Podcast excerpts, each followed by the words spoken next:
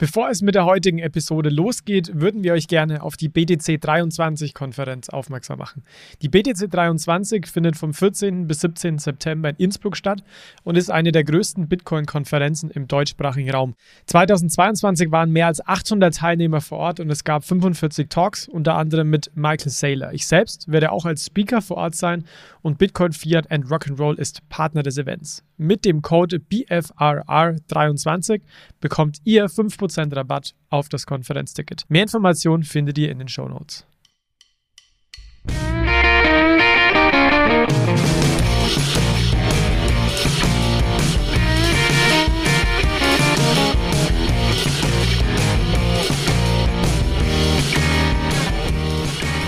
Hallo zusammen und herzlich willkommen zu einer neuen Episode von Bitcoin, Fiat and Rock'n'Roll. Heute ist es wieder Zeit für eine News-Episode und da erstmal herzliches Hallo an unser Team. Mit dabei sind heute Michi. Hi Michi. Hallo aus Berlin.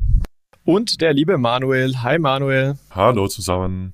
Ja, wie jeden Monat haben wir die ausführlichen News natürlich in einem Artikel, der bei Payment und Banking erschienen ist, veröffentlicht. Den Link findet ihr wie gewohnt in den Show Notes. Und wir gucken uns jetzt heute mal die unserer Meinung nach wichtigsten News des letzten Monats im Detail für euch an. Erstes Thema im Deep Dive wird das Thema Regulatorik sein. Da ist wirklich unglaublich viel passiert. Mika, Transfer Funds Regulation, Stablecoin-Regulierung in den USA, Anhörung mit Gary Gensler und, und, und. Also wirklich ähm, ein extrem wichtiger Blog und sehr viel wichtige News. Und im zweiten, im Deep Dive, beziehungsweise eher so einem Update-Blog, werden wir ein Update zu Crypto geben. Da gab es zum Beispiel das Chapella-Update von von Ethereum, wo wir euch sagen, was es ist, was es bedeutet. Ähm, werden über Web3 und Metaverse reden und aber auch über wichtige Corporate News. Zum Beginn kurzes Housekeeping an der Stelle. Wir möchten uns wirklich ganz, ganz herzlich bei allen von euch bedanken, die uns bereits über die Fountain App unterstützen. Also nochmal zur Erklärung, die Fountain App ist eine sogenannte Value for Value App. Da könnt ihr Podcast hören und könnt im Endeffekt ja uns äh, damit belohnen, sage ich mal, dass ihr für die Zeit, die ihr Podcast hört, uns dann Satoshis äh, quasi ja rüberschiebt und uns auf der Stelle natürlich auch dann supportet. Das machen wirklich einige von euch. Das freut uns natürlich und dass ihr es mal ausprobiert, ist natürlich was Neues und uns in dem Sinne auch äh, unterstützt. Wir haben da jetzt inzwischen auch eine Marke von 100.000 Satz erreicht, was uns extrem freut, weil das schon eine sehr äh, wichtige Marke an der Stelle ist und möchten uns vor allem auch wie gewohnt beim größten Spender, nenne ich es jetzt mal, des letzten Monats, bei dem äh, Go Dare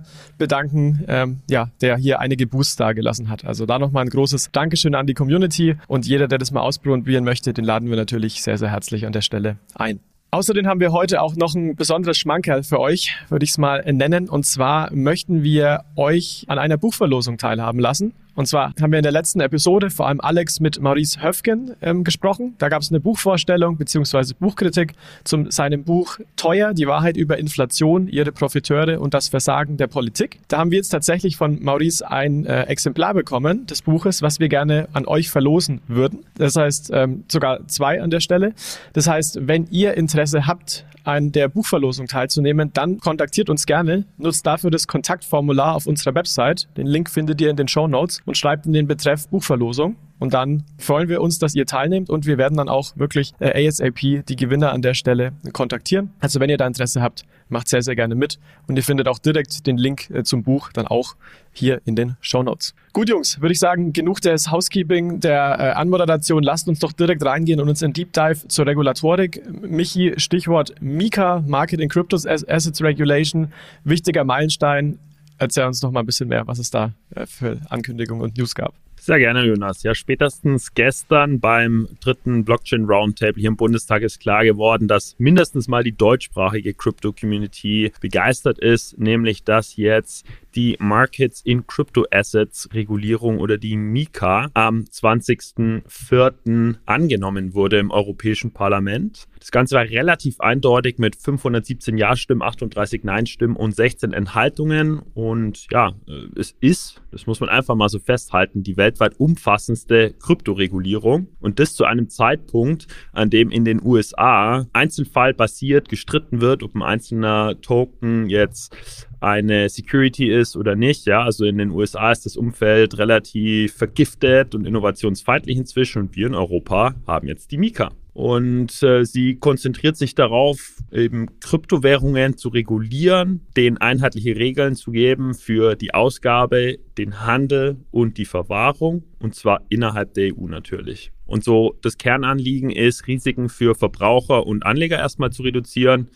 Sicherheit im Finanzsystem, also Finanzstabilität zu erhöhen und auch den Wettbewerb zu fördern, indem halt klare Spielregeln definiert sind. Und da gibt es jetzt so vier Bereiche, die ich wertvoll finde. Ähm, das wären Verbraucherschutz, Harmonisierung der 27 Mitgliedsländer in der EU, Rechtssicherheit für all die Unternehmen und Einzelanleger und natürlich die Innovationsförderung. Aber ja, da kann man jetzt in alle Richtungen tief diskutieren. Mich interessiert jetzt natürlich, äh, wie ihr die Verabschiedung im Parlament wahrgenommen habt und welcher der vier Bereiche oder andere Bereich euch am meisten interessiert oder welchen ihr am meisten relevant findet. Also ich glaube, Michi, dass es wirklich ein sehr, sehr wichtiger Meilenstein war und äh, für die äh, Kenner unter euch, die Mika hat sich jetzt natürlich einige Jahre hingezogen. Das ist natürlich ein sehr langer Prozess, äh, regulatorisch hier auch so eine Regulatorik durch, also von, von Politikseiten auch so eine Regulatorik durchzuboxen, ist dann am Ende in der deutschen Fassung knapp 600 Seiten geworden. Also ist schon auch ein ziemlich dicker Schinken an der Stelle. Ähm, ich sehe das aber wie du, Michi. Für mich ist dieses Thema Rechtssicherheit extrem wichtig, weil wenn ich heute ein Unternehmen, ein Krypto-Unternehmen oder ein möglicher Stablecoin-Issuer bin, dann hätte ich persönlich so ein bisschen ja, Bauchschmerzen, wenn ich in den USA launchen würde, weil da einfach wirklich gerade extrem viel Unsicherheit ist und Europa haben wir dann eben eine hohe Sicherheit. Deswegen, ich finde diesen Block Rechtssicherheit unglaublich wichtig und könnte mir vorstellen, dass das wirklich als, weil einfach so eine Art Landmark Regulation gerade mal ist, dass das auch wirklich Investoren und äh, wichtige Unternehmen nach Europa ziehen kann. Ja, und mir geht es so nach dem ICO-Wahn in 2017, 18 und jetzt mit eigentlich den Exzessen im Kryptomarkt. Ja, also man denkt nur an die FTX-Pleite in 2022. Ist es einfach schön zu sehen, dass jetzt ähm, auf dem größten Binnenmarkt der Welt die Kryptonutzer, also meine Eltern, eure Eltern, jeder, der sich überlegt, mal einen halben Bitcoin zu kaufen, halt jetzt vor den gröbsten Exzessen geschützt ist. Jeder, der jetzt Kryptowährungen, Kryptodienstleistungen in Anspruch nimmt, kann sich einigermaßen sicher sein, nicht äh, völlig über den Tisch gezogen zu werden. Und das finde ich schon wertvoll und ich glaube, das wird die Crypto Adoption auch massiv befeuern. Ja, und du hast es ja auch schon angesprochen, die Harmonisierung der Regulierung über alle 27 EU-Mitgliedstaaten ist, glaube ich, auch extrem viel wert. Wir haben ja in Deutschland jetzt schon ein recht ausgefeiltes ähm, Regulierungsbild, ähm, sag ich mal auch gerade was äh, elektronische Wertpapiere angeht, die sind ja jetzt nicht abgedeckt, aber die Verwahrung beispielsweise ist ja in Deutschland auch schon geregelt und einige weitere ähm, Dienstleistungen wie der Eigenhandel beispielsweise auch. Ähm, andere Länder haben da auch ihr eigenes Süppchen gekocht. Äh, zum Beispiel Frankreich hat das äh, ja zum Teil auch gemacht und ähm, Österreich, Malta, die haben da auch ihre eigenen Richtlinien, aber jetzt haben wir nochmal einen ähm, ja, harmonisierten europäischen Rahmen, das kann nur sinnvoll sein und das kann nur helfen, äh, helfen für die Industrie.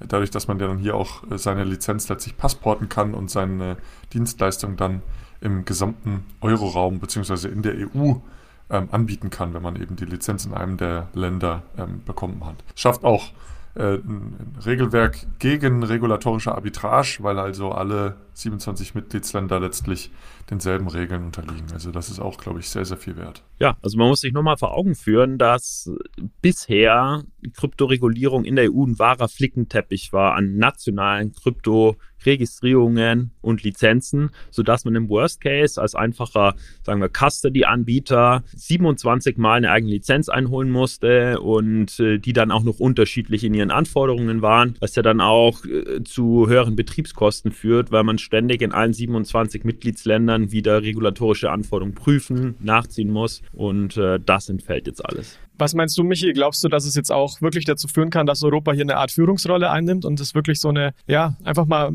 dass man mal vorne dabei ist und vielleicht nicht irgendwie ein Follower ist? Ja, genau. Also ich finde, der Patrick Hansen hat das ganz schön beschrieben, dass halt äh, die EU hier wieder das tut, was sie am besten kann, nämlich früh regulieren und dann diese Regulierung auch exportieren. Also es kann jetzt durchaus sein, gerade vor dem Hintergrund, dass, dass sich die USA ja gerade ziemlich fetzt, da wird uns der Manuel später noch ein bisschen aufklären, was da mit Gary Gensler Chancellor SEC und den ja, armen Kryptounternehmen in den Staaten so vor sich geht. Ja, vor dem Hintergrund ist es jetzt schon ein starkes Signal in die Welt, ähm, auch wenn wir bisher jetzt nicht so der große Innovationstreiber in Krypto waren, dass wir jetzt zumindest die weltweit führende Kryptoregulierung auf die Beine stellen. Und äh, ich, davon auszugehen ist, äh, dass andere Länder sich mindestens mal an der anlehnen. Ja, ja spannend. Also Mika war ja nicht die, die einzige Regulierung, die jetzt ähm, veröffentlicht wurde, beziehungsweise abgesch äh, oder wie sagt man da, ja, verabschiedet wurde oder angenommen wurde, sondern auch die Geldwertetransferverordnung.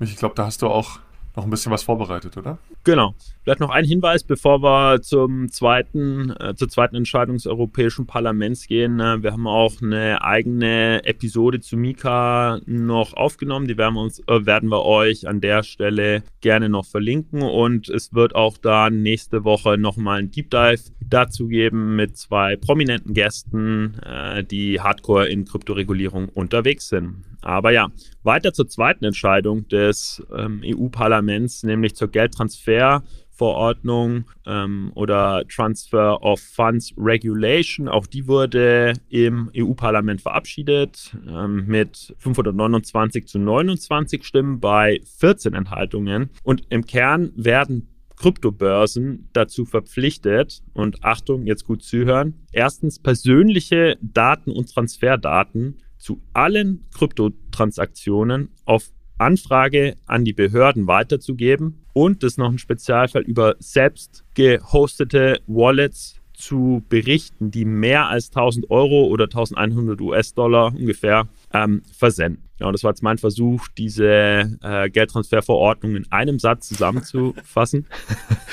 Gut, auf jeden Fall eine wichtigsten Informationen sind drin, ist natürlich wie immer eine sehr, sehr umfassende Regulierung. Ähm, was, denke ich, ein wichtiger Hinweis noch ist, weil da gab es ja auch sehr viele Diskussionen, was ausgenommen ist von der Geldtransferverordnung, ist der Transfer von Self-Hosted zu Self-Hosted Wallets. Also wenn ich von meiner Hardware-Wallet zu, zu dir, Michi, auf die Hardware-Wallet eine Transaktion äh, tätige, dann entfallen hier quasi die Aufzeichnung der persönlichen Daten weil man natürlich auch, also wer sollte es machen? Es ist kein Intermediär dabei. Das heißt, es ist meiner Meinung nach einfach nur logisch. Aber das ist ein wichtiger Hinweis hier zu unterscheiden zwischen Transaktionen, die von Self-Hosted zu Self-Hosted, von Self-Hosted zu Custodial Wallet und von äh, zwei Custodial Wallets äh, zueinander ähm, passieren. Ja, so, ich denke, so ein einfaches Bild, äh, so ähm, das Mitreisen der Daten, also Informationen über die Quelle des jeweiligen Vermögenswerts und ähm, über den über den Empfänger äh, des jeweiligen Vermögenswerts müssen dann mit der jeweiligen Transaktion mitreisen.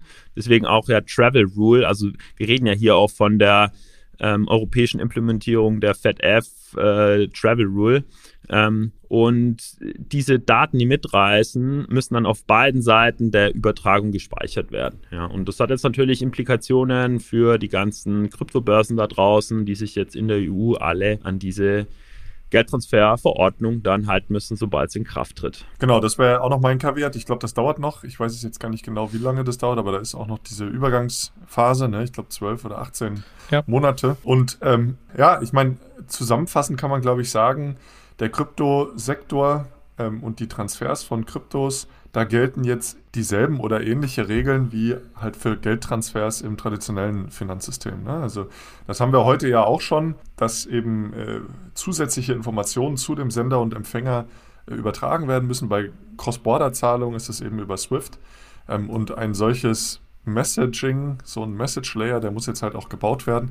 Und da gibt es ja auch entsprechend schon die Tools, wie Trust, was einige Kryptounternehmen gemeinsam erstellt haben. Ich glaube, Coinbase ist da auch im, im Lead. Und Notabene ist ein anderes Tool. Also es gibt da schon Möglichkeiten. Das muss jetzt natürlich fest implementiert werden, dass jede Transaktion letztlich auch diese Daten mitsendet, die die Kryptobörsen und die Crypto Asset Service Provider im Vorfeld ähm, sich von ihren Nutzern besorgt haben. Ja. Also praktisch eine Anpassung an die bestehenden Regeln im bestehenden Finanzsystem. Ja, und jetzt habe ich äh, zum Abschluss äh, neben den zwei europäischen Big News noch zwei Schmankerl aus Deutschland mitgebracht, nämlich das Bundesfinanzministerium veröffentlicht einen sogenannten Referentenentwurf, das ist ein juristischer Begriff ähm, aus dem Gesetzgebungsprozess, ein Referentenentwurf zum sogenannten Zukunft oder ZUFIN-G. Das hat jetzt eigentlich nur am Rande mit dem Crypto-Space zu tun. Das Zukunftsfinanzierungsgesetz an sich soll erstmal umfangreiche Maßnahmen zusammenführen und Regelungen aus dem Gesellschaftsrecht, dem Kapitalmarkt und Steuerrecht bündeln. Aber es ist, wie gesagt, auch der Crypto-Space betroffen in, in Form einer Digitalisierung des Kapitalmarkts, in dem zum Beispiel die Möglichkeit von Aktienemissionen mit elektronischen Wertpapieren geschaffen wird. Und das kann dann es kann auch mit der Blockchain-Technologie umgesetzt werden. Ja, das ist auch so im Referentenentwurf vorgesehen. Und es wird auch geprüft, inwieweit äh, Kryptowerte vereinfacht oder verbessert übertragbar gemacht gemacht werden können. Ja, wir halten euch natürlich auf dem Laufenden, inwieweit dieser Referentenentwurf jetzt äh, iteriert wird im Gesetzgebungsprozess und inwieweit dann dieses Zufingen in Zukunft auch äh, kryptorelevante Regulierungen enthalten wird. Und ich glaube, der Kern ist ja wirklich, dass man zukünftig äh, nach dem Gesetz auch Aktien äh, tokenisieren und Handel, über die Blockchain handelbar machen soll. Bislang geht es ja vor allem über Schuldverschreibungen und, und deswegen für mich persönlich ist es jetzt ein logischer Schritt, der, der kam. Siehst du es ähnlich, Manuel? Ja, wobei die Handelbarkeit, da muss man, glaube ich, ein Kaviar dran setzen. Das sieht man ja bei Krypto-Wertpapieren im Generellen auch. Handelbar an einem multilateralen Handelsplatz, an einem MTF, ähm, sollen die Krypto-Aktien jetzt nicht werden. Da müssen sie wieder beim CSD eingebucht werden. Und da ist natürlich fraglich, ob das dann in, auf, in einem Krypto-Register stattfindet oder eben in einem elektronischen Register. Also ich, äh, was man glaube ich mitnehmen kann, die Kryptoaktien, das sind dann eher so Namensaktien, die halt auf den Inhaber ja ausgeschrieben werden und ja, Inhaberaktien, äh, die also gehandelt werden können, das sind wahrscheinlich dann eher weniger die Kryptoaktien. Ähm, Aber gut, da ähm, ist ja sowieso gerade eine große Debatte drum, auch wie man Kryptowertpapiere an multilateralen Handelssystemen, beispielsweise im DLT-Pilotregime, dann doch handeln könnte, eben wenn der SS, also der, das CSD-Äquivalent, letztlich dann doch auch ein ähm, Register, ein Kryptowertpapierregister führt. Aber ja, spannend auf jeden Fall, insbesondere weil natürlich einfach die physische Urkunde einer Aktie letztlich wegfallen kann und dann bewegen wir uns ja in dem elektronischen Wertpapierbereich. Ja, und letztlich wurde ja in letzter Zeit auch viel über die BaFin geredet, äh, inwieweit die durchschnittliche Durchlaufzeit einer BaFin-Lizenzierung hinreichend gut ist. Die Diskussion wollen wir jetzt nicht aufmachen.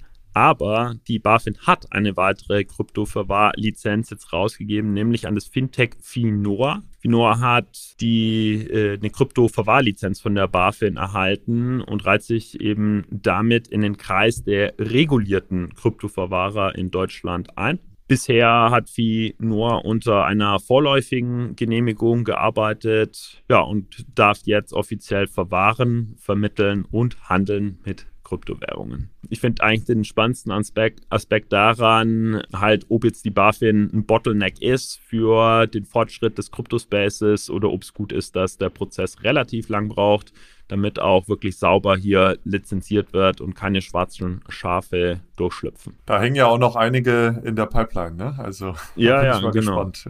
Ich glaube, genau, wie viele sind es jetzt insgesamt? Ich glaube fünf oder, oder sechs. Ich gucke gerade ja, parallel. Müssten, müssten sieben, sieben oder acht inzwischen sein.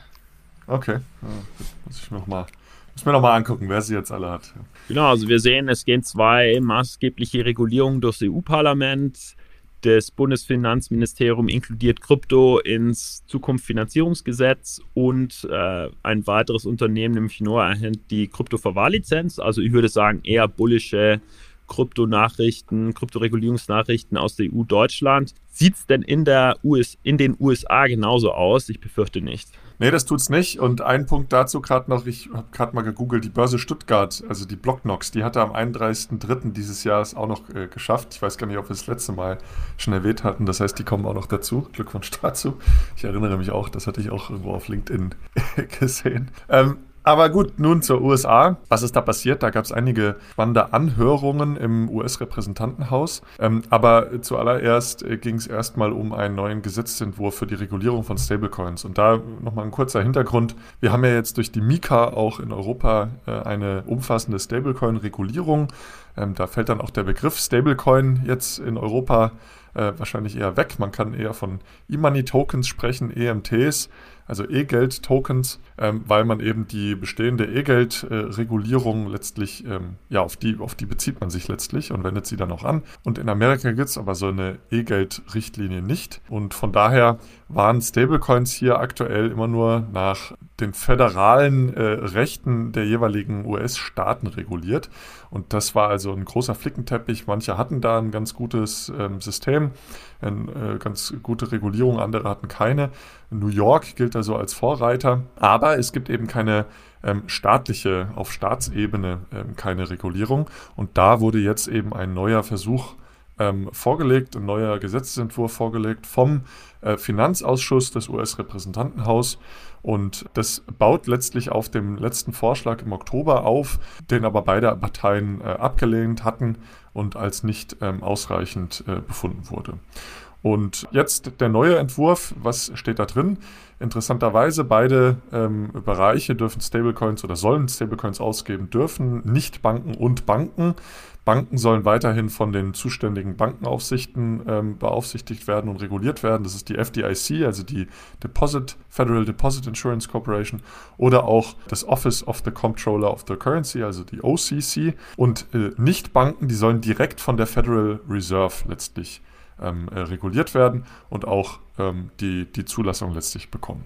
Und diejenigen Unternehmen, die keine Zulassung haben, die sollen also recht stark äh, bestraft werden können, bis zu fünf Jahre ins Gefängnis äh, wandern dürfen oder eine Million US-Dollar als Geldstrafe ähm, erlangen dürfen. Das äh, geht sicherlich dann auch äh, ganz spezifische Personen, die dann hinter unregulierten Stablecoins stecken. Ich finde, so ein erster interessanter Unterschied ist schon, warum werden jetzt hier nur Stablecoins reguliert? Ja, also wenn man sich mal die Mika anschaut, da werden halt diverse Asset-Klassen oder Token-Arten definiert, unterschiedliche Anforderungen, wie zum Beispiel in der Mika Eigenkapitalanforderungen bei Stablecoin-Issuers formuliert. Genau, und jetzt in den USA schon erster Unterschied, dass halt erstmal nur Stablecoins reguliert werden und dass halt auch relativ viele Regulierungsbehörden mitmischen, ja, wegen SEC, FDIC, OCC, also in diesem ganzen Akronym-Dschungel muss man sich auch erstmal auskennen. Ja. Das ist richtig, das stimmt. Also sie legen hier jetzt erstmal einen großen Wert auf Stablecoins. Ich vermute, weil der Stablecoin-Bereich sicherlich sehr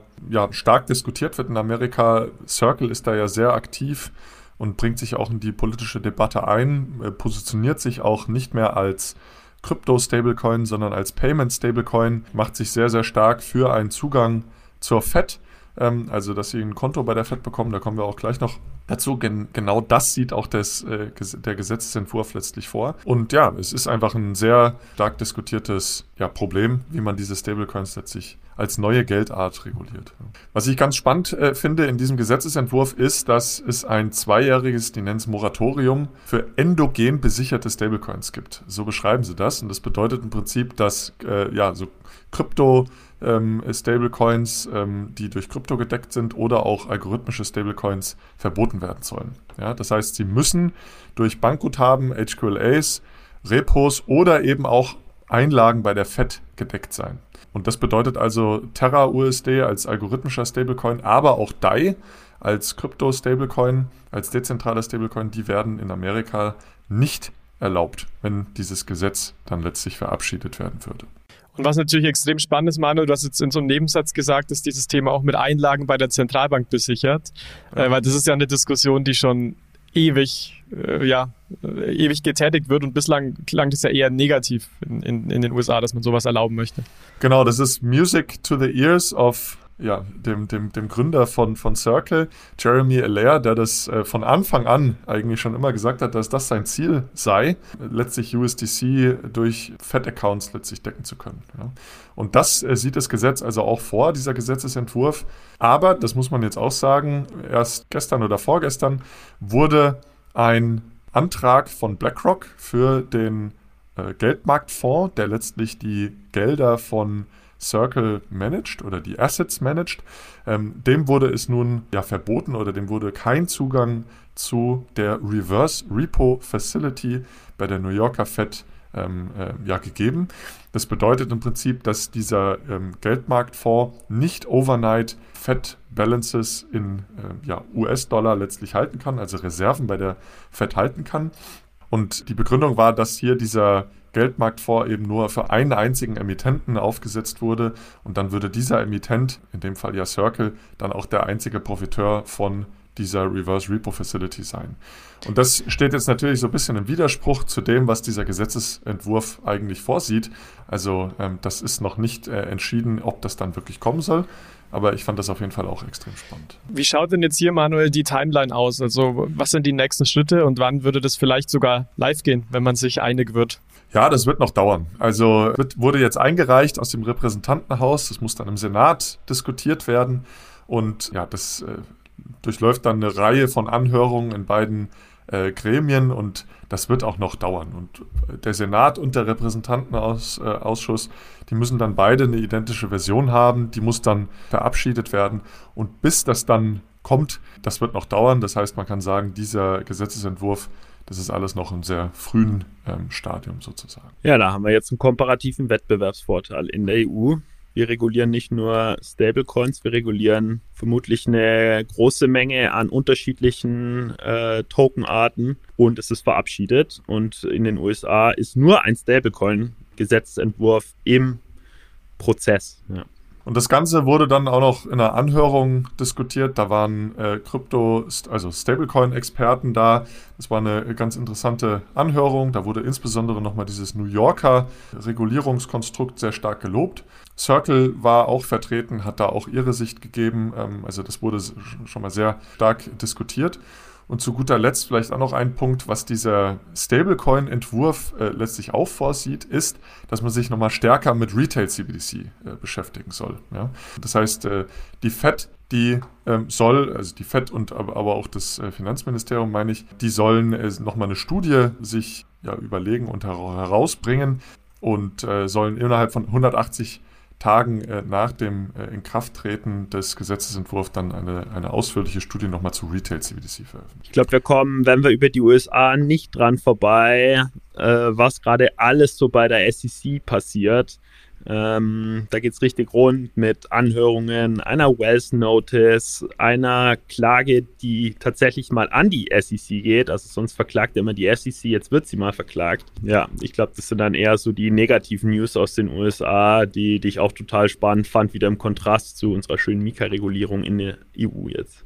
Ja, und insbesondere eine Anhörung war auch noch interessant. Die war einen Tag vor der Anhörung von Stablecoins, wo Gary Gensler, und jetzt nutze ich mal die Wörter von dem US-Repräsentantenhaus, gegrillt wurde.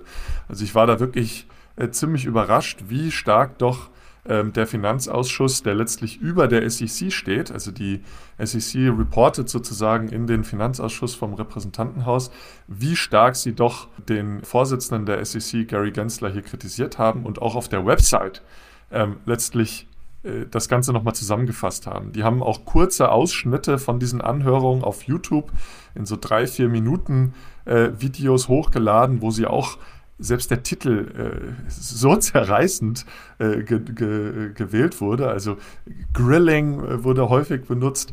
Also fand ich schon extrem beeindruckend. Und ähm, ja, die, die, die Stimmung war da sehr, sehr schlecht. Also man hat Gary Gensler wirklich extrem stark angegriffen, äh, hat ihm vorgeworfen, äh, den Kryptosektor äh, falsch zu regulieren. Man hat ihm ein Versagen vorgeworfen. Man hat ihn auf äh, Missstände ja, hingewiesen, die unter ihm passiert sind. Terra Luna äh, konnte er nicht verhindern, FTX konnte er nicht verhindern. Ähm, und äh, ja, man, man, man hat ihm vorgeworfen, den gesamten Sektor kaputt zu regulieren und will ihn also letztlich auch aus seinem Amt äh, entheben und äh, eine Alternative schaffen. Also ich bin da gespannt, wie das in den nächsten Wochen weitergeht. Er hat da generell, glaube ich, keine so gute ähm, Rolle ähm, abgegeben oder inne gehabt, hat da keine gute Position gehabt. Ja, also meine Wahrnehmung auch, war halt auch, dass er echt so als Hassfigur hingestellt wurde und so der, äh, der Buhmann für alles. Man muss halt relativieren schon anerkennen, dass er unter Eid stand und er ist halt aktuell oder zumindest positioniert er sich als der Chefregulator von Krypto in den USA. Und eben, wenn er diese Rolle inne hat und unter Eid steht, dann ist es halt schwierig, öffentlich unter Eid dann so äh, konkrete Aussagen zu machen, zum Beispiel darüber, ob äh, ETH jetzt eine Security sei oder nicht. Ja. Er wollte sich einfach nicht dazu hinreißen lassen, so harte Aussagen zu treffen und die wurden ihm abverlangt. Es wurde ihm ja sogar abverlangt, immer nur mit Ja oder Nein zu antworten, was natürlich ein bisschen unterdifferenziert ist äh, für so wichtige Themen. Ich glaube aber auch, also Gary Gensler hat es zurzeit dann wirklich nicht leicht, weil wenn er von der Politik hier gegrillt wird und ja, die Kryptounternehmen, die er verklagt, sind natürlich auch keine großen Fans. Also ich, ich würde sagen, er hat gerade e extrem viele Feinde, würde ich jetzt vielleicht mal sagen an der Stelle. Wer ihn vermutlich mag oder eher mag, sind tatsächlich mal die Bitcoin-Maximalisten, weil er auch neulich mal gesagt hat, dass wirklich aus seiner Sicht nur Bitcoin eben erstmal kein Security ist. Deswegen da hat er vielleicht so ein paar Unterstützer, aber ist, denke ich, gar nicht so leicht, wenn du, wenn auf all, von allen Seiten auf dich geschossen wird an der Stelle äh, und du natürlich, ja, da natürlich Ruhe bewahren musst und äh, dementsprechend auch die entsprechenden Maßnahmen einleiten musst. Ähm, also ich wollte jetzt nur noch mal unseren Zuhörern und Zuhörerinnen quasi erklären, warum der eigentlich so unbeliebt ist. A, äh, er sagt natürlich, außer Bitcoin ist potenziell alles eine Security, was dann bedeuten würde, dass natürlich alle ähm, Kryptowährungen außer Bitcoin eigentlich der traditionellen äh, Security-Regulierung folgen müssten. Und B, ähm, die SEC, natürlich getrieben von Gensler, verteilt halt immer ähm, inflationär diese Wells Notices, ja, jetzt wie zum Beispiel wieder gegen ähm, Bittrex in den USA. Das ist quasi die Vorstufe einer Klage, in dem Fall gegen die Kryptobörse Bittrex. Und das ist nur eins der vielen Beispiele, wo das du auch gleich erklären wirst, warum er so unbeliebt ist. Ja, zuletzt auch Coinbase, äh, die haben auch diese Wells Notice äh, bekommen. Äh, Kraken genau. hatte sie schon bekommen. Der geht gegen Staking vor, sagt, das ist auch eine Security letztlich. Ähm, und naja, aber ich gebe dir grundsätzlich recht, was du vorhin gesagt hattest, ähm, Michi dass er natürlich seine Linie fährt und das muss man schon auch sagen, er hat da auch seine Linie verteidigt. Das kam nur halt überhaupt nicht gut an. Das heißt, er hat schon seine Position versucht darzustellen, aber ja, die Abgeordneten des Repräsentantenhauses oder die Repräsentanten, die haben ihn da ziemlich festgenagelt ähm, und ihn regelmäßig unterbrochen und immer wieder gesagt, ich nehme meine Zeit zurück, ich kriege hier keine Antwort von dir. Ich gebe dir deine Antwort, du hast versagt. Das war schon wirklich ein bisschen skurril. Ja. Ja, also es war unterhaltsam, aber natürlich jetzt gerade äh, im Licht der Mika-Regulierung steht die USA natürlich jetzt schlechter. Ja, da zanken sich aufs Schärfste irgendwelche Spitzenpolitiker und Regulierer öffentlich, äh, während wir heimlich still und leise hier, was heißt heimlich still und leise, aber halt relativ geordnet und freundlich über 27 Mitgliedsländer hinweg eine Mika auf die Beine stellen. Das bringt die USA jetzt schon unter Druck. Gut, dann würde ich sagen, an Betracht der Zeit gucken wir mal ein bisschen Richtung Corporates und da gibt es tatsächlich auch, äh, möchte ich vor allem auf drei News eingehen. Eine tatsächlich auch eher äh, oder meiner Meinung nach definitiv positive News äh, aus den USA und zwar ist es einmal von der äh, US-Technologiebörse Nasdaq, die vermutlich die meisten von euch kennen, die äh, ja mit Aktien zu tun haben ähm, an der Stelle. Also Nasdaq ist eine der größten Aktienbörsen der Welt und die größte in den USA, häufig eben auch als die Technologiebörse bezeichnet und die Nasdaq hat im September 2022 angekündigt, dass sie eben auch Kryptodienstleistungen anbieten möchte, zum Beispiel die Verwahrung von Bitcoin und Ether. Und hier gab es jetzt eben äh, ja, eine neue Ankündigung von äh, Ira Auerbach, die äh, ist Head of Nasdaq Digital Assets, dass eben die Nasdaq derzeit daran arbeitet, die technische Plattform startklar zu machen und auch das Go vom Regulator in New York zu erhalten. Ist natürlich nicht so leicht, hier das Go vom Regulator zu erhalten, wie wir gerade auch schon äh, diskutiert haben. Und da gab es jetzt aber auch einen spannenden Bloomberg-Bericht, nämlich dass die Services Ende äh, des zweiten Quartals, Quartals schon starten sollen, also Berichte von Bloomberg an der Stelle. Ähm, und ein Grund soll auch dafür sein, weil einfach in den USA jetzt durch dieses äh, Hin und Her mit Regulatorik und wer darf was und wer ist wo zuständig, dass es einfach auch von institutioneller Seite großes Interesse gibt, ähm, Verwahrung von großen und regulierten Plätzen äh, und Playern auch zu nutzen. Also das fand ich eine sehr bullische Ankündigung, dass eine der größten Börsen der Welt jetzt vermutlich nach den Berichten zumindest wirklich schon bald mit ja im Endeffekt Verwahrdienstleistungen Lösungen und auch der An des Anbietens von Crypto Custody von Bitcoin und ETH tatsächlich äh, starten können. Das war so die erste News äh, aus den USA. Dann würde ich sagen, schwenken wir wieder nach äh, Europa zurück. Und zwar gab es hier meiner Meinung nach eine Ankündigung, die völligst unter dem Radar gelaufen ist. Also auch ich bin erst zukünftig äh, zufällig Wochen später in LinkedIn drüber gestoßen. Und zwar ermöglicht die Eurex jetzt den Handel mit Bitcoin Futures. Und auch die Eurex ist eine Börse, eine der weltweit führenden Terminbörsen für Finanzderivate. Also da geht es um Futures und Optionen und nicht jetzt direkt um Aktien. Die sitzt in Frankfurt und hat jetzt als erste europäische Börse den Handel von Bitcoin Index Futures gestartet. Ähm, es handelt sich da konkret um den äh, FTSE Bitcoin äh, Index, den man jetzt sowohl in US-Dollar als auch in Euro handeln kann. Die News gab es tatsächlich schon am 22. März, also ist jetzt schon fünf Wochen her. Das ging, wie gesagt, meiner Meinung nach in der Presse völlig unter, weil ich finde das einen extrem großen Schritt, dass jetzt die erste europäische Börse Bitcoin Futures anbietet. Und der Service ist tatsächlich auch schon, ich habe auf der Website nochmal nachgeguckt, seit 17. April live. Also das heißt, es war eine Ankündigung und auch wirklich ein Go, äh, Go Live.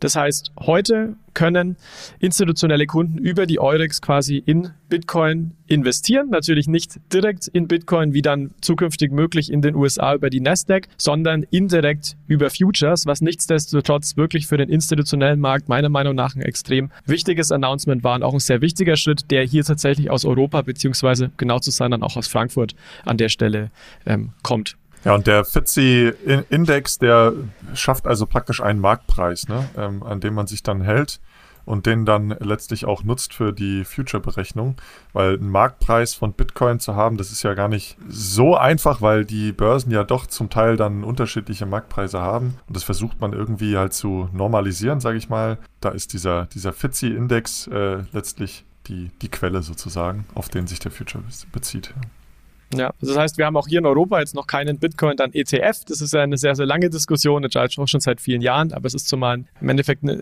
wichtiger Zwischenschritt, meiner Meinung nach. Und für Institutionelle ist dieser Markt natürlich, du gesagt hast, mal nur extrem wichtig, auch weil da so ein Marktpreis dann bestimmt wird. Und deswegen meiner Meinung nach ist auch hier eine sehr bullische News auf der institutionellen Seite, wo es wirklich in Europa zurzeit sehr, sehr viele gibt. Ähm, und zur dritten News vielleicht überzuleiten, äh, gab es auch interessante News aus Frankreich. Und zwar hat hier die ähm, Forge von der Société Générale, also ist ein Tochterunternehmen der Société Générale mit Fokus auf Digital Assets, hat tatsächlich einen ähm, institutionellen Stablecoin ausgegeben, also ein Stablecoin, den sie, den sie auch sagen, der ist an der Stelle äh, reguliert. Der heißt ähm, Euro Convertible, sorry, Euro Coin Vertible schwieriges Wort, ähm, wo sie eben sagen, der ist komplett reguliert, der läuft tatsächlich auf der Public Ethereum Blockchain, was für mich sehr, sehr, sehr spannend war an der Stelle. Ähm, was aber auch interessant war, ich weiß nicht, wie, wenn ihr das verfolgt habt, Manuel und Michi, dass natürlich das Echo der Community so etwas zwiegespalten war, um es mal positiv, äh, etwas, äh, ja, etwas Gemä vorsichtig auszudrücken. Ja. Ja, ja, also da, ich meine, äh, der, der Code wurde halt kritisiert, dass das also ein Code von niedriger Qualität sei, schlecht dokumentiert, ineffizient, unnötig lang und äh, dass er eigentlich gar nicht robust genug sei, ähm, waren so Kritikpunkte. Ja, und äh, neben dem Code wurde auch kritisiert, aber da muss ich sagen, das ist halt wahrscheinlich einfach die äh, regulatorische Sicherheit, die SocGen äh, Forge da nutzen will, dass jede einzelne Transaktion nochmal freigegeben werden muss ähm, von SocGen selber. Das heißt, man initiiert eine Transaktion und dann wird im Code halt eine Funktion aufgerufen, die letztlich dann zurück zum Notar geht oder zum, zum Verifizierer. Das ist dann Forge. Die machen dann entsprechend ihre Checks, äh, müssen sich natürlich auch an Geldwäsche-Richtlinien äh, halten und äh, führen dann erst, wenn da alle Checks positiv sind, die Transaktion aus. Zudem ist das Ganze nur für ja, KYC-Kunden von der SockChain Forge ähm, äh, freigegeben, beziehungsweise nur die können diesen Stablecoin dann auch nutzen. Also es ist ein Versuch, ein ja, Coin auszugeben, ein Stablecoin auszugeben, ein Token auszugeben von einem hochregulierten Finanzinstitut, was auch nicht Mika nach der Mika äh, E-Geld-Token darstellt, sondern eher äh, wie so ein Geldmarktfonds letztlich aufgesetzt ist. Also es ist ein Finanzprodukt, ein Finanzinstrument, was äh, sicher dann eher MIFID reguliert sein sollte und kein E-Geld-Token. Und da bleibt dann eigentlich auch nicht viel von der, der Permission, permissionless Nature übrig, wenn man sagt, jede Transaktion muss bestätigt werden hinsichtlich Zensur. Ne? Personen müssen KYC sein ähm, und so. Das ist natürlich im Finanzsektor durchaus auch wichtig, aber da darf man dann nicht irgendwie sagen, es ist komplett permissionless und ähnlich wie Bitcoin oder Ether-Transaktionen, weil das ist es natürlich in dem Sinne äh, definitiv nicht. Er ist, er ist ausgegeben auf der permissionless Blockchain, aber der Smart Contract ist ganz klar permissioned. Also es ist ein Open Permissioned Issuance, könnte man Schönes sagen. Wort. Schönes Wort. Gut, dann würde ich sagen, Manuel, lass uns nochmal in die äh, Kryptowelt blicken. Da hat sich auch wieder einiges noch weiteres getan, ähm, auch hinsichtlich e-, Ethereum. Da gab es das Chapella-Update und ähm, das ist eigentlich ein neues Wort äh, von dem Shanghai-Update und dem, äh, jetzt muss ich selber gerade gucken, das war Shanghai und Capella, genau. Und das wurde dann das Chapella. Und äh, da, da will ich noch mal ein paar Minuten doch Zeit drauf aufwenden. Es handelt sich da um eine sehr große und weitreichende Änderung des Ethereum-Protokolls, was also ein sehr, sehr wichtiger Teil von der Entwicklung zu, ja, man sagt Ethereum 2.0 ist. Und wir haben da bereits den Merge vor einigen Monaten gehabt, ähm, wo also die Ethereum-Blockchain vom Proof of Work auf den extrem energieeffizienteren Proof of Stake-Konsensmechanismus äh, umgestellt wurde. Und als Teil dieses Merges, beziehungsweise schon äh, lange im Voraus, ähm, ich glaube seit äh, 2020, Ende 2020, entstand die Beacon Chain. Das war eine ähm, oder das ist eine parallele äh, Blockchain letztlich, auf der Staking schon möglich wurde seit Ende 2020. Und ähm, ja, dieser, diese Beacon Chain, das ist praktisch der Validierungslayer, wohingegen die Ethereum Chain, die Main Chain, der äh, Execution äh, Layer letztlich ist. Und äh, im Merge wurden diese beiden Ketten ja dann letztlich zusammengeführt äh, beziehungsweise gesynkt, kann man sagen. Äh, und das Chapella-Update, das schließt das Ganze jetzt nochmal ab. Und man sagte auch eigentlich, das, das Update auf der Ethereum-Chain, das hieß Shanghai und auf der Beacon-Chain Capella. Und das hat man dann eben entsprechend zusammengeführt zum Chapella.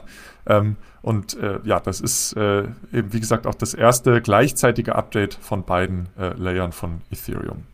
Und ja, seit Ende 2020 konnten Ethereum-Teilnehmer und Nutzer bereits in der, auf der Beacon Chain äh, eben Ethereum staken, wenn sie 32 Ether oder mehr ähm, bereitgestellt haben oder sich äh, über so äh, ja, Staking-Pools wie Lido Finance zusammengetan haben und dann auch kleinere Summen ähm, von ETH geblockt haben. Ja. Es war aber allerdings bisher nicht möglich, diese ETH wieder abzuziehen. Das heißt, das Kapital war insofern gebunden. Also wenn man Ende 2020 hier äh, motiviert angefangen hat zu staken, dann waren bis da oder seither waren die Ethereum letztlich gebunden in diesem Smart Contract, der letztlich die ETH dann auf die Bacon Beacon Chain gebracht hat und man konnte sie nicht abziehen. Und ähm, ja, jetzt äh, vor ein paar Wochen war dieses Update, was es dann ermöglicht, diese Ethereum, äh, diese ETH letztlich wieder abzuziehen. Und ähm, das äh, gilt äh, natürlich, oder das, das galt oder gilt weiterhin als ein wichtiger Schritt in die Richtung von äh, dem Merge und der Zusammenführung. Kann man da auch schon sagen, Manuel, wie viel ähm, der Staken denn, nenne ich es jetzt mal, um es zu gendern, äh, wie viel hier die, die Funds direkt abgezogen äh, haben? Ja, das äh, war im Vorfeld natürlich ein riesen Fragezeichen. Also ähm, was ist da, was ist da passiert?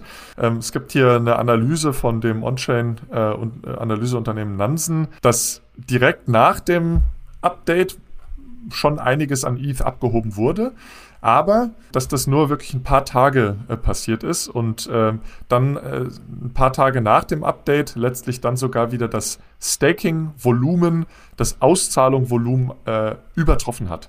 Das heißt, ja, erstmal wurde relativ viel ähm, ETH abgezogen. Es hat sich aber auch, ehrlich gesagt, in einem äh, ja, Umfang äh, bewegt, was äh, ja, verdaulich war sozusagen, weil das Problem ist ja, wenn zu viel abgezogen wird, dann wird ja das System unsicherer, weil es muss ja gestaked werden, damit äh, letztlich die Validatoren ähm, ja, aus dem, aus einem großen Pool an Stakern ausgewählt werden können. Das macht das äh, System natürlich sicherer, als wenn es nur sehr, sehr wenige äh, Player sind. Ähm, das heißt, es ist extrem wichtig, dass da dieses Kapital gebunden bleibt. Es wurde was abgezogen, was aber okay war. Ähm, aber dann wurde auch sehr, sehr viel ähm, ETH wieder neu gestaked. Also ähm, äh, ganz interessant. Und bevor ähm, dieses äh, Update durchgeführt wurde. Es ist schon ganz interessant. 13% der gesamten ETH-Menge wurde also da schon bereits in Staking-Protokollen gehalten. Also es ist ziemlich ähm, viel gewesen. Und ähm, ja, ein, ein, großer Schritt auf jeden Fall. Und jetzt ist sozusagen der Merge auch ähm, complete oder die Umstellung von, von Proof of Work auf Proof of Stake, was jetzt die Basis bildet für weitere Updates ähm, wie äh, der, der, der, der Surge und der Plurge und der Merge äh, oder der, der, ich weiß nicht, wie sie alle heißen. Ja, ja die, die Urges, äh, da haben wir auch eine eigene Episode zu, äh, in der wir die mal erklären, diese, die, quasi die Ethereum Roadmap mit diesen ganzen Upgrades. Die verlinken wir euch gerne in den Show Notes. Ja, das ist, glaube ich, das, das Wichtigste dazu. Da können wir nochmal weitergehen zu ein paar kleinere nächsten Meldungen auch aus dem Kryptobereich. Ganz interessant, der Terra-Gründer Do Kwon von dem gescheiterten Stablecoin-Projekt, von dem algorithmischen Stablecoin-Projekt, der wurde festgenommen und zwar in Serbien. Und äh, ganz interessant, der wurde festgenommen mit gefälschten Ausweisen, ähm, kostarikanischen Ausweis ähm, hatte er dabei und äh, noch einen Ausweis von einem anderen Land und ähm, ja, die belgische, ein belgischer äh, Ausweis war auch noch dabei. Und ähm, ja, der war jetzt auf der Flucht seit einigen Monaten, seit äh, Mai letzten Jahres oder im Juni letzten Jahres, der Stablecoin zusammengebrochen war. Und die US-Behörden, ähm, die haben acht Anklagen gegen Dokwon erhoben, darunter Betrug und Marktmanipulation. Und ähm, ja, ist auf jeden Fall spannend, wie es da jetzt weitergeht. Der Terraform CFO Han Chang-yon, der wurde auch festgenommen. Also ähm, ein, ein wichtiger Schritt in der Aufklärung, was da schiefgegangen ist. Und jetzt will natürlich auch jedes äh, Land so ein bisschen äh, na, die Auslieferung haben. Also gibt es jetzt ja auch Diskussionen und Gespräche mit, ich glaube, Südkorea sind es, USA sind es auch. Also bin ich auch gespannt, wie sich das weitergeht. Und da wird sicherlich ein Präzedenzfall auch äh, ja, geschaffen werden. Mir ist eigentlich nur wichtig, dass halt jetzt quasi das Scheitern dieses einen algorithmischen Stablecoins immer, nämlich Terra USD und ja, das menschliche Versagen von Doug Won, sich der Verantwortung zu stellen, nicht bedeuten darf, dass algorithmische Stablecoins automatisch halt Teufelszeug sind. Die müssen gut designt sein damit sie halt äh, ihren Pack halten. Aber ich würde jetzt diese Asset-Klasse, wobei Asset-Klasse, ich meine Asset-Klasse sind die Kryptowährungen, aber halt diese eine Form von Stablecoins jetzt nicht gleich als Teufelszeug abstempeln. Ich weiß nicht, wie das aussieht oder ob ihr sie abschreiben würdet. Finde ich spannend, äh, dass du da so bullisch bist. Da ist die, geht die Meinung, die gehen ja stark auseinander. Ich glaube, einige schreiben halt, dass das grundsätzlich einfach nicht möglich ist, so einen algorithmischen Stablecoin sauber zu definieren und zu designen, dadurch, dass du ja immer ein zweites Asset brauchst, was äh, dann letztlich genutzt werden soll, wenn der Deepak stattfindet und wenn dieses zweite Asset nicht einen extremen Wert hat, ähm, und das hat man ja bei Terra versucht mit dem Luna-Token, der ja letztlich der Backbone von diesem gesamten Terra-Ökosystem ist, dann äh, wird es schwer und sobald aber dieser zweite Token auch noch einbricht im Preis, wenn der nicht gedeckt ist durch andere Assets, ähm, dann ist es ja letztlich nur äh, ja, ein Marktpreis, der halt durch Angebot und Nachfrage entsteht, bricht dieses gesamte Konstrukt äh, zusammen. Also ja, ich, ich bin da sehr, sehr, sehr viel kritischer, ähm, was algorithmische Stablecoins angeht. Ja, genau, also kritisch auf jeden Fall. Ich, ich weiß jetzt nicht, ob das äh, das äh, dominierende Stablecoin-Konstrukt werden wird. Aber ich finde, wir sollten halt anderen ähm, algorithmischen Stablecoins, die jetzt noch live sind oder die da in Zukunft gebaut werden, jetzt nicht immer auf diesen Einzelfall, nämlich äh, Terra, USD und Duke One reduzieren. Ja. Weil das ist ja so ein Reflex, den ich in den Medien beobachte. Gut, dann leiten wir doch den, den letzten Teil noch ein, oder? Metaverse und Web3. Ähm, da gab es auch noch ein paar Meldungen. Michi, da hast du, glaube ich, was vorbereitet, oder? Genau, so ist es. Ähm, wir haben noch äh, spannende News aus dem Web 3-Bereich dabei. Da gibt es äh, bearische News, bullische News und interessante Neupublikationen. Äh, erstmal zu den bearish News. Disney hat seine komplette Metaverse-Abteilung eingestellt. Die UK hatte eigentlich geplant, ein NFT auszugeben. Das haben sie jetzt noch nicht getan. Und allerhärtester Hit ist, ähm, Metas Reality Lab hat einen Quartalsverlust von 4 Milliarden US-Dollar verzeichnet. Ja, das müsst ihr euch mal vorstellen. Muss erstmal 4 Milliarden US-Dollar verbrennen, aber gut, haben sie geschafft. Es war inne, immerhin schon mal ein niedriger Quartalsverlust als letztes Jahr, aber es ist immer noch verdammt viel. Ja. Und klar, jetzt geht natürlich die Diskussion durch den gesamten Space, inwieweit ja, also Meta überhaupt noch relevant ist fürs Metaverse. Offensichtlich aus meiner Sicht schon, denn sie investieren ja massiv. Sie sind einfach nicht profitabel dabei. Aber ich denke, äh, ähnlich wie bei äh, Diem äh, bringen sie, also Diem für ähm, den Crypto Space oder Stablecoin Space äh, bringt äh, Meta halt jetzt auch den Metaverse Space voran, indem sie massiv innovieren und investieren. Ja, ich meine, es gab ja alle möglichen Artikel in den letzten Wochen, äh, dass die das jetzt wieder einstellen oder nicht mehr so stark den Fokus drauf liegen. Ich habe da überhaupt keinen Überblick mehr, äh, ob das auch credible News sind.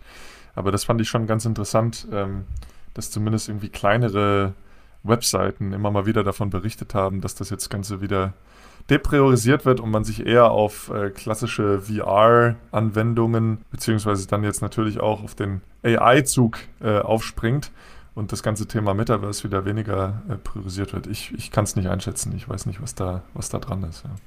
Genau. Äh, nichtsdestotrotz geht es im Space weiter, also im Metaverse und Web3 Space. Ja, ich, äh, da darf man sich jetzt, glaube ich, nicht von der medialen äh, Traurigkeit einschüchtern lassen. Das MIT und Siemens zum Beispiel publizieren eine umfassende Forschungsarbeit zum Industrial Metaverse, was sich neben Gaming äh, und Education als so ein weiterer interessanter Use Case Bereich abzeichnet. Ähm, es geht im Industrial Metaverse ähm, darum, eigentlich eine digitale Welt zu gestalten, in der reale Maschinen, Fabriken, Gebäude oder sogar ganze Städte und Verkehrssysteme dann äh, wieder gespiegelt und simuliert werden, was es natürlich, was natürlich Unternehmen hilft, dann effektiver und effizienter ähm, genau diese ähm, Industriegüter ähm, zu designen und äh, letztlich auch zu bauen. Und äh, in Japan wurde auch ein Web3-Papier veröffentlicht zur Förderung der Web3-Branche im Land. Ja, also die Japaner sind auch bullish. Ähm, man muss dazu sagen, es ist ähnlich wie in Deutschland. In Deutschland ist ja die FDP relativ bullish, was so Blockchain angeht.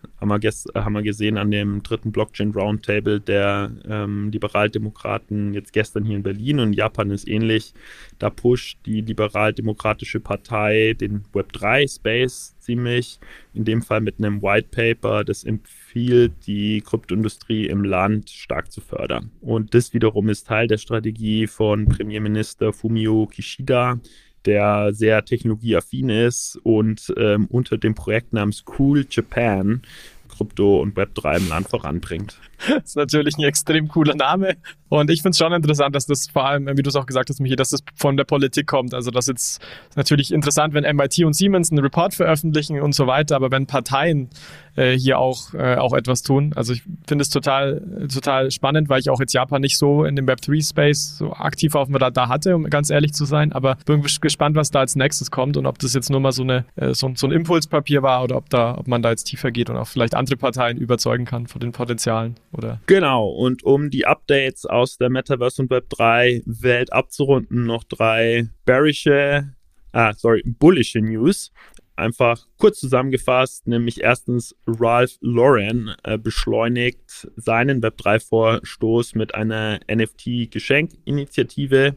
Zweitens Adidas startet die finale Phase seines Metaverse-Projekts mit einer neuen NFT-Kollektion. Und drittens für die Fußballfans da draußen, den VfL Wolfsburg könnt ihr ab sofort auch im Metaverse antreffen. Die haben nämlich jetzt äh, eine sogenannte Walkable Website in Form eines Fanhauses in Decentraland äh, gegründet. Ja, also ich fand es wirklich sehr interessant, Michi. Eigentlich wirklich alle drei äh, der Ankündigung. Also äh, Ralph Lauren kennt man natürlich und passt, finde ich, auch von der Zielgruppe, dass man sich hier so ein bisschen ausprobiert. Und es war auch sehr spannend, weil in teilweise Stores in Miami auch tatsächlich Krypto als Zahlungsmittel akzeptiert wird. Also nicht nur NFT, sondern auch Crypto-Payments. Das fand ich persönlich natürlich als, äh, als Payment-Interessierter extrem spannend äh, an der Stelle. Dann Adidas auch super interessant, wenn man hier weitermacht und sagt, trotz der Kursrückgänge der letzten Zeit, dass man sagt, okay, man geht hier, äh, geht hier, geht hier weiter rein und, und macht weiter und guckt sich an, wie man sich positionieren kann. Und auch trotz des medialen, äh, ja, negativen Sentiments muss man ja auch sagen, natürlich auch der, der negativen Preisentwicklung über die, das letzte Jahr. Auch ganz klar. Man guckt sich weiter an, welche Use Cases für jemanden in Frage kommen. Und dass ein Fußballverein ins Metaverse äh, einsteigt, finde ich auch sehr interessant. Ich habe es noch nicht ausprobiert. Äh, in dem Sinne muss ich mir auch mal im Detail, äh, im Detail anschauen. Aber es sind schon interessante Schritte und ich frage mich immer, Michi, die Frage, die ich mir immer stelle, ist, es gibt so viel bearische News und so viel bullische News. Wo stehen wir jetzt? Ne? Also ist das Thema irgendwie tot, halbtot, äh, ist kurz davor, wieder durchzustarten. Ich tue mir total, total schwer, dieses Thema greifbar zu bekommen und auch das Potenzial richtig einzuschätzen. Ich weiß nicht, wie es dir an der Stelle geht. Ich denke, es gab halt jetzt diesen kurzfristigen medialen Push äh, durch Meta, äh, durch das Rebranding und die, das massive Investment. Ja, also Stichwort 4 Milliarden Quartalsverlust, Quartal, nicht mal ganzjährig.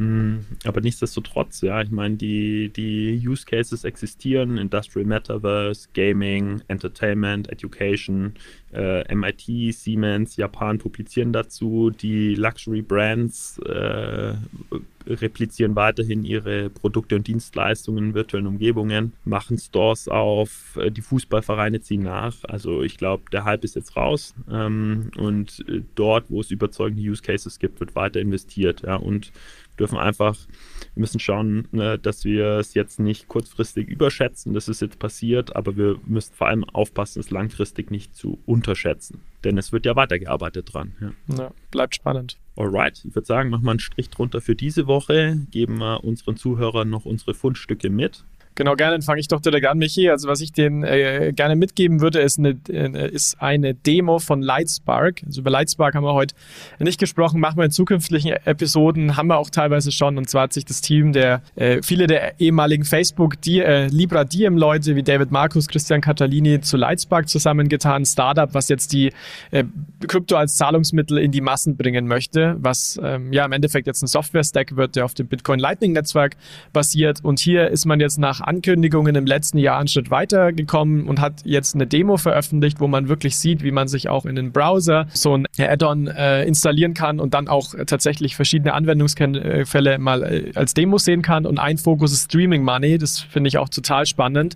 Also wirklich machen wir ja mit dem Podcast äh, auch bei Founden, dass pro, der, pro Minute, wo man hört, man uns dann bestimmte Anzahl an Satoshis schickt. Und das in eine ähnliche Richtung geht Lightspark jetzt auch. Also kann ich jedem empfehlen, wir verlinken es in den Show Notes, sich die Demo mal anzuschauen anschauen und da wird sicherlich in nächster Zeit weitere äh, Ankündigungen, Partnerschaften etc. von Lightspark an der Stelle auch äh, geben. Michi, was hast du dabei? Ja, nice. Erstmal zu deinem Fundstück. Äh, ich glaube, ich setze mich heute Abend an die Spree und schaue mir das mal an. Ich wiederum empfehle euch einen Artikel der New York, New York Times namens The Crypto Detectives Are Cleaning Up. Wir platzieren euch einen Giftlink der New York Times in den Show Notes. Und so ein bisschen die Idee ist, dass die ersten Befürworter von Crypto ja dachten, Kryptowährungen wären frei von neugierigen Blicken. Äh, das ist ja überhaupt nicht so, denn Blockchain-Transaktionen werden ja aufgezeichnet. Und genau dieses Aufzeichnen und Analysieren ist ein Riesengeschäft geworden. Und genau davon handelt äh, der Artikel. Wir werden dann auch schauen, dass wir den Mike mal wieder für eine Podcast-Episode gewinnen von Chainalysis, um halt so die Mythen und äh, Wahrheiten über On-Chain-Analyse Analyse ein bisschen ausdifferenzierter ähm, euch darzustellen. Der Manuel hat uns inzwischen verlassen. Der hat ein bisschen Terminstress heute Morgen, weswegen von ihm kein Fundstück. Und äh, damit würde ich sagen, weisen wir euch nochmal darauf hin, dass es einen Book Referral Link in unseren Show Notes gibt zu, zu dem besonderen Schmankerl dieser Woche, nämlich der Buchverlosung Teuer, die Wahrheiten über Inflation, ihre Profiteure und das Versagen der Politik von Maurice Höfgen. Ähm, den hatte ja der Alex in der letzten Episode zu Gast. Und wenn ihr Interesse an einem Exemplar des Buchs habt, dann kontaktiert uns über das Kontaktformular auf unserer Webseite mit dem Betreff Buchvorlesung. Auch das findet ihr in den Show Notes. Genau. Bleibt noch der Hinweis auf Social Media, folgt uns bei LinkedIn, Twitter, Telegram oder YouTube. Ihr könnt dort, und das ist wichtig, ganz vieles tun, nämlich teilen, liken, abonnieren und kommentieren. Das ist uns am wichtigsten. Vor allem in der Telegram-Gruppe könnt ihr viel kommentieren und uns mit uns interagieren, auch auf der Website bfrr.de. Und abschließend wollen wir noch hinweisen auf, die, auf den zugehörigen Newsartikel zu dieser Episode mit vielen weiteren News. Ihr findet das auch in den Show Notes. Top. Jetzt haben wir es ziemlich genau in einer Stunde geschafft, alle Crypto News oder die raus, ausgewählten Crypto News hier einzuordnen, zu diskutieren. Wir hoffen, ihr habt es als wertstiftend empfunden. Äh, danke dir, Jonas, auch für die ja, gute Diskussion. Sehr gerne. Mach's gut, Michi, und danke an alle fürs Zuhören. Ciao, ciao. Ciao, ciao. Achtung, Disclaimer. Die Inhalte spiegeln die private Meinung der Hosts wider, dienen ausschließlich der allgemeinen Information und stellen keine Anlageberatung oder Kaufempfehlung dar. Es gilt, Do your own research, informiert euch, bevor ihr Investments tätigt. Das alles findet ihr auch auf unserer Website unter www.bfrr.de/disclaimer.